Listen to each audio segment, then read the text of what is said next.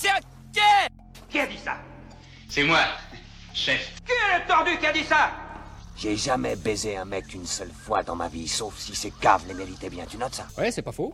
Sur cette terre, moi je fais confiance qu'en mon manche et en ma parole. Elle, elle est ferme, l'autre est d'acier. Est-ce que c'est clair? Bienvenue dans La Pépite. Aujourd'hui, on va parler du deuxième film d'un des plus grands réalisateurs de tous les temps. Et quand je dis un des plus grands, c'est plus par l'argent qu'il a fait par ses films que par des fois la qualité de ceux-ci. Je parle bien entendu de George Lucas, le créateur de la plus grande saga de tous les temps, Star Wars. Mais là, on va dans quelque chose de beaucoup plus lointain, de beaucoup plus vieux, et presque un docu-fiction des années 60. C'est American Graffiti, sorti en 1973. American Graffiti. Where were you in 62?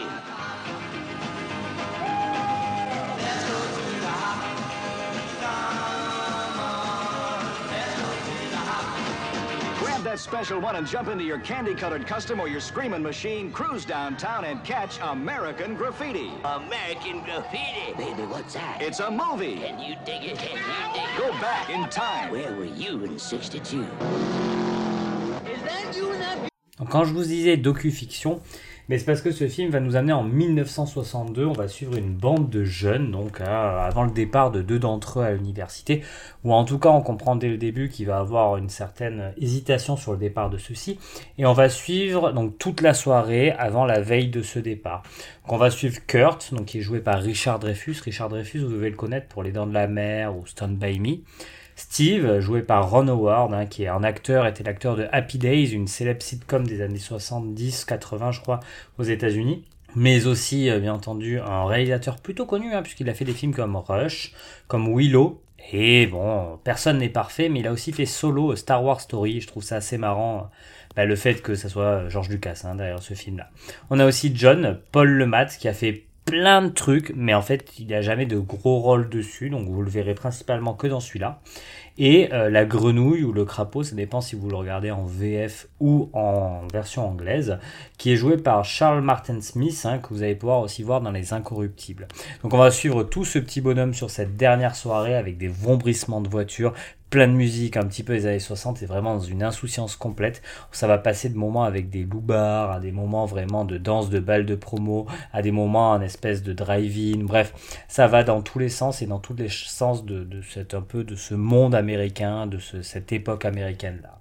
Donc comme dit précédemment, c'est le film qui va sortir juste avant Star Wars, le film fondateur un petit peu de son cinéma. Donc comme je vous disais aussi, c'est son deuxième film, mais je pense que voilà, l'idée de Star Wars était déjà bien entendu mûrie dans sa tête, mais c'est une création différente et on va pouvoir voir George Lucas sur un autre prisme, ce qui est assez rare et ce qui est toujours intéressant. Pour vous parler un petit peu de contexte et pour vous montrer où est-ce qu'on en était à ce moment-là au niveau de, de son cinéma et de sa manière de faire, en fait Lucas il a beaucoup de difficultés pour faire financer ses projets. Il sort de l'université, il a plein d'amis, il a plein d'idées, il a plein de choses, mais il n'arrive pas à se faire financer. Il va devoir se faire un peu chaperonner par son ami Coppola pour pouvoir rentrer en fait avec un deal à la Warner, un deal qui est plutôt intéressant d'ailleurs. Et de ce deal va sortir donc ses deux premiers films, THX 138. Hein.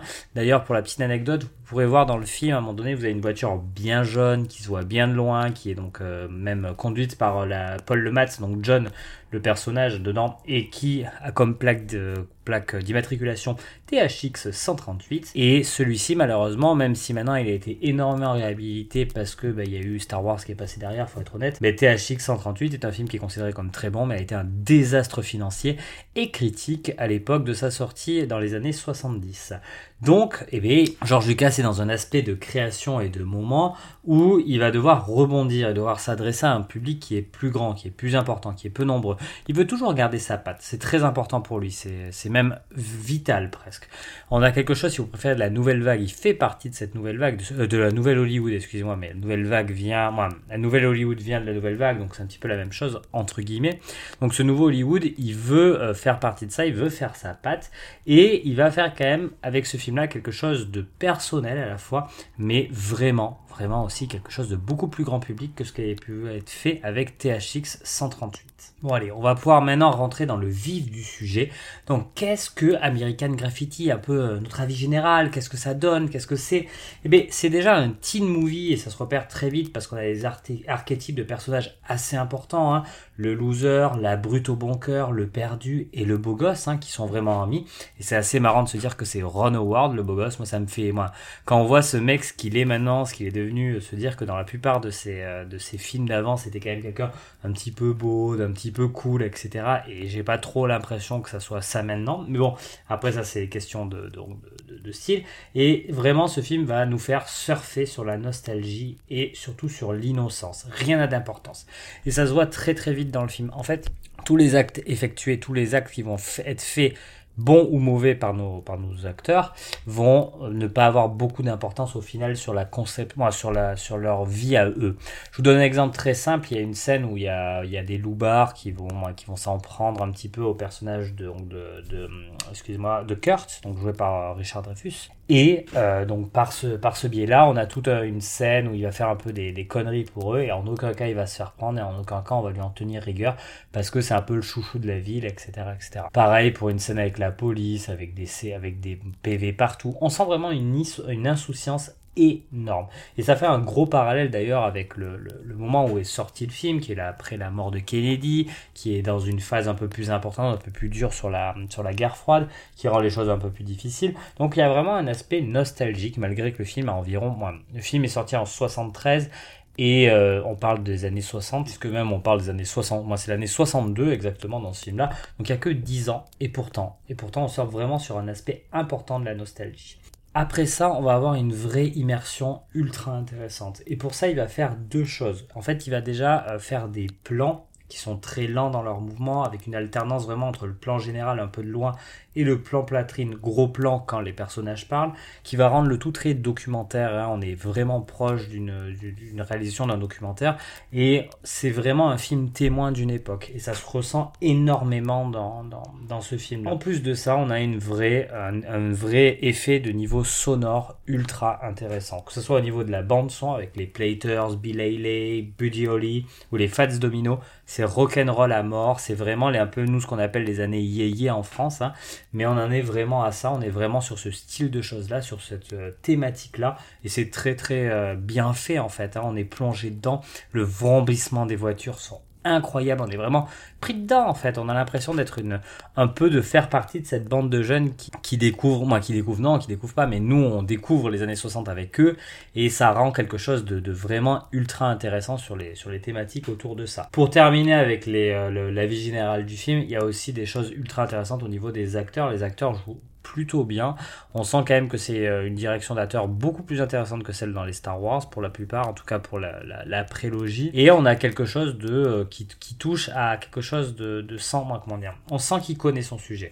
Et ça se voit surtout sur les décors, sur les acteurs, sur les voitures, sur la musique. On sent que c'est un peu du vécu, on sent qu'il laisse une part de lui-même hein, dans ce film-là. Pour, avant de, de, passer à toutes les thématiques du film et les choses un petit peu de creuser celui-ci, euh, on va avoir euh, deux choses que j'ai envie de vous parler. La première, c'est qu'il y a Harrison Ford dans ce film. Et qu'est-ce que ça fait plaisir de voir Harrison Ford dans un rôle de semi-méchant, un peu neuneux, mais qui vraiment crève l'écran à chacune de ses apparitions. Moi, je me suis régalé, je me suis dit, juste pour ça, il faut que vous voyez ce film-là. Vous avez une scène où vous le voyez chanter un peu, un peu comme ça, voilà, vraiment dans un aspect pour draguer la, la, la, copine de Steve, donc du personnage joué par Ron Howard. Et c'est juste incroyable de voir une scène comme ça avec Harrison Ford qui est pédant à souhait, qui est vraiment, on est vraiment sur un Harrison Ford qui fait plaisir à voir. Et la deuxième petite anecdote que je trouve sympathique, c'est euh, vous allez avoir en fait des commentaires audio, euh, radiophoniques pendant une bonne durée du film, pendant même la majeure partie de celui-ci, qui va un peu rythmer même le, film en lui-même. Et il faut savoir que donc euh, le, personnage qui va faire ces, ces voix s'appelle Lucas Wolfman Jack, qui est un véritable animateur de radio populaire aux États-Unis pendant cette période. Donc ça rend le tout encore plus crédible, encore plus sympathique. Cet, aspect d'ambiance. Comme je vous dis, il y a vraiment un aspect documentaire dans ce film et c'est un peu un documentaire de, la jeunesse de, de, George Lucas et on, on reviendra là-dessus, mais clairement, il y a, il y a un aspect très, très important là-dessus. Ce film est bourré de thématiques et de thématiques qui sont toutes intéressantes en plus. La principale et celle que moi qui m'a frappé, c'est cette vraie fougue de l'adolescence. On a vraiment un enchaînement de moments de vie à une allure effrénée. Comme je vous ai dit tout à l'heure, ils sont tous un petit peu insipides, insignifiants, mais malgré tout, il y a vraiment un enchaînement assez important. Il y a beaucoup, beaucoup, beaucoup de choses qui se passent. On va voir par exemple chaque personnage avoir des quêtes différentes, on va développer ça, mais les quêtes, il y a vraiment des quêtes d'existence qui sont liées à cet enchaînement et cette fougue de la jeunesse. Et je pense qu'il y a encore une fois la nostalgie est la chose principale dans ce film, mais la nostalgie va faire découler plusieurs choses. Et la première chose, comme je disais, c'est cette fougue. Il y a vraiment un entrain, une accélération de la jeunesse, un truc qui, que je pense, euh, bah, George Lucas commençait à quitter parce qu'il commence à être plus vieux et qui lui, il a vraiment vécu, il a vécu ces, ces courses de voiture un peu effrénées et il voulait donner une allure effrénée et de toute manière, le symbole de la voiture est constant dans ce film. C'est assez impressionnant. La voiture est omniprésente. Il y a toujours des voitures, toujours, toujours, toujours des voitures. Et encore une fois, ça appuie l'aspect effréné. Tout est très rapide, tout est rapide, tout, tout est insignifiant et rapide. Et ce qui est intéressant dans cette insignifiance, c'est qu'il devient fascinante. Il a réussi à, développer vraiment quelque chose de, comment dire, je sais pas, quand vous mangez devant votre télé ou quoi que ce soit, qu'il y a un type comme ça, c'est un moment qui est insignifiant de votre vie, mais qui peut être fascinant à regarder malgré tout. Et c'est très très bien montré dans ce film, et c'est pour moi une thématique aussi assez important- importante de montrer qu'un rien peut devenir intéressant à l'écran et qu'au au final, le cinéma, ce n'est rien. Ce n'est rien d'important, mais ça en devient vital et ça en devient important. Encore une fois, je vous parlais de quête d'existence, et en effet, il y a une quête d'existence, il y a quatre même quêtes d'existence qui sont vraiment développées dans, dans, ce récit. Il y a d'abord celle de Kurt, qui est vraiment la- un personnage, comme je disais, qui était complètement perdu, et il veut chercher, c'est peut-être la quête la plus universelle, il cherche un but à sa vie. Même si tous hein, le recherchent, mais lui c'est vraiment rechercher un but à sa vie, rechercher un amour, il tombe amoureux d'une personne qu'il a à peine croisée, euh, rechercher peut-être le est-ce qu'il est-ce qu'il préfère être comme ci ou comme ça? En fait, il se recherche lui-même. Vous allez avoir le personnage aussi joué par Ron Howard de Steve qui lui va avoir quelque chose d'un petit peu plus une quête de liberté, mais il va se rendre compte parce qu'il va obtenir, c'est le seul d'ailleurs qui obtient vraiment euh, à la fin du film sa quête, euh, qui il va obtenir donc ce qu'il veut et qui ne le souhaitait pas au final. Et en fait donc c'est le seul euh, il voulait pas forcément une liberté il voulait il voulait autre chose. quelque chose de développé de beaucoup plus important en fait c'est une stabilité. Et euh, après vous avez la quête donc de, de- un peu du loser de la bande le crapaud qui euh, lui c'est une quête sur sa sexualité. Il cherche simplement à se faire accepter par la sexualité. Il a envie de faire des choses et développer par le corps et découvrir des choses comme ça. Et pour terminer le, la brute un petit peu qui lui euh, lui c'est plus une quête comment dire c'est une quête sur sur sa vie, sur ce qu'elle représente, sur euh, il a un gros passage du film où il est accompagné d'une jeune enfant et on voit vraiment sa, tendresse pour elle euh, devenir de plus en plus important parce que ben voilà encore une fois il, a une identité un peu cachée qui euh, qu'il se donne mais qui n'est pas forcément vraie. Euh, pour terminer avec les thématiques du film, euh, bien entendu que l'une des plus grandes thématiques du film, vu que c'est un doc, bah, c'est pas un docu-fiction, mais qu'il est tourné comme un documentaire et il est montré comme un documentaire, c'est clairement de faire sentir cette époque. Je pense qu'il avait envie de refaire vivre aux gens l'insouciance des années 60 et c'est vraiment très très bien fait. On a un vrai développement sur quelle était, euh, quelle était cette époque. Et c'est là où c'est fort parce qu'il n'y a pas un développement sur la parole, sur les choses, etc. Il y a vraiment un développement d'ambiance et c'est un film, je trouve, d'ambiance. C'est assez rare pour le souligner. Il y a un vrai film d'ambiance. Et pour terminer sur les thématiques, dans, dans Star Wars, il y, a des, euh, il y a vraiment, vous savez, des thématiques un petit peu de recherche, de, quête de soi. Et encore une fois, là, j'en parlais de quête de soi. C'est vraiment un prémisse sur ce que peut être, euh, ce que peut être défini vraiment le, personnage de Luke Skywalker. Ces quatre personnes-là, c'est un petit peu des mix de ce que peut montrer euh, Luke Skywalker par moment dans la série euh, de- des Star Wars. Le crapaud peut-être n'en fait pas partie parce que dans Star Wars, il n'y a pas de sexualité vraiment montrée en dehors du baiser incestueux avec Leia et bien entendu de deux trois scènes entre entre Leia et Han Solo. Et mais euh, dans tous les cas on a vraiment quand même un peu cette quête. Et on voit que il- mûrissait déjà pour créer quelque chose de plus grand de plus important pour lui.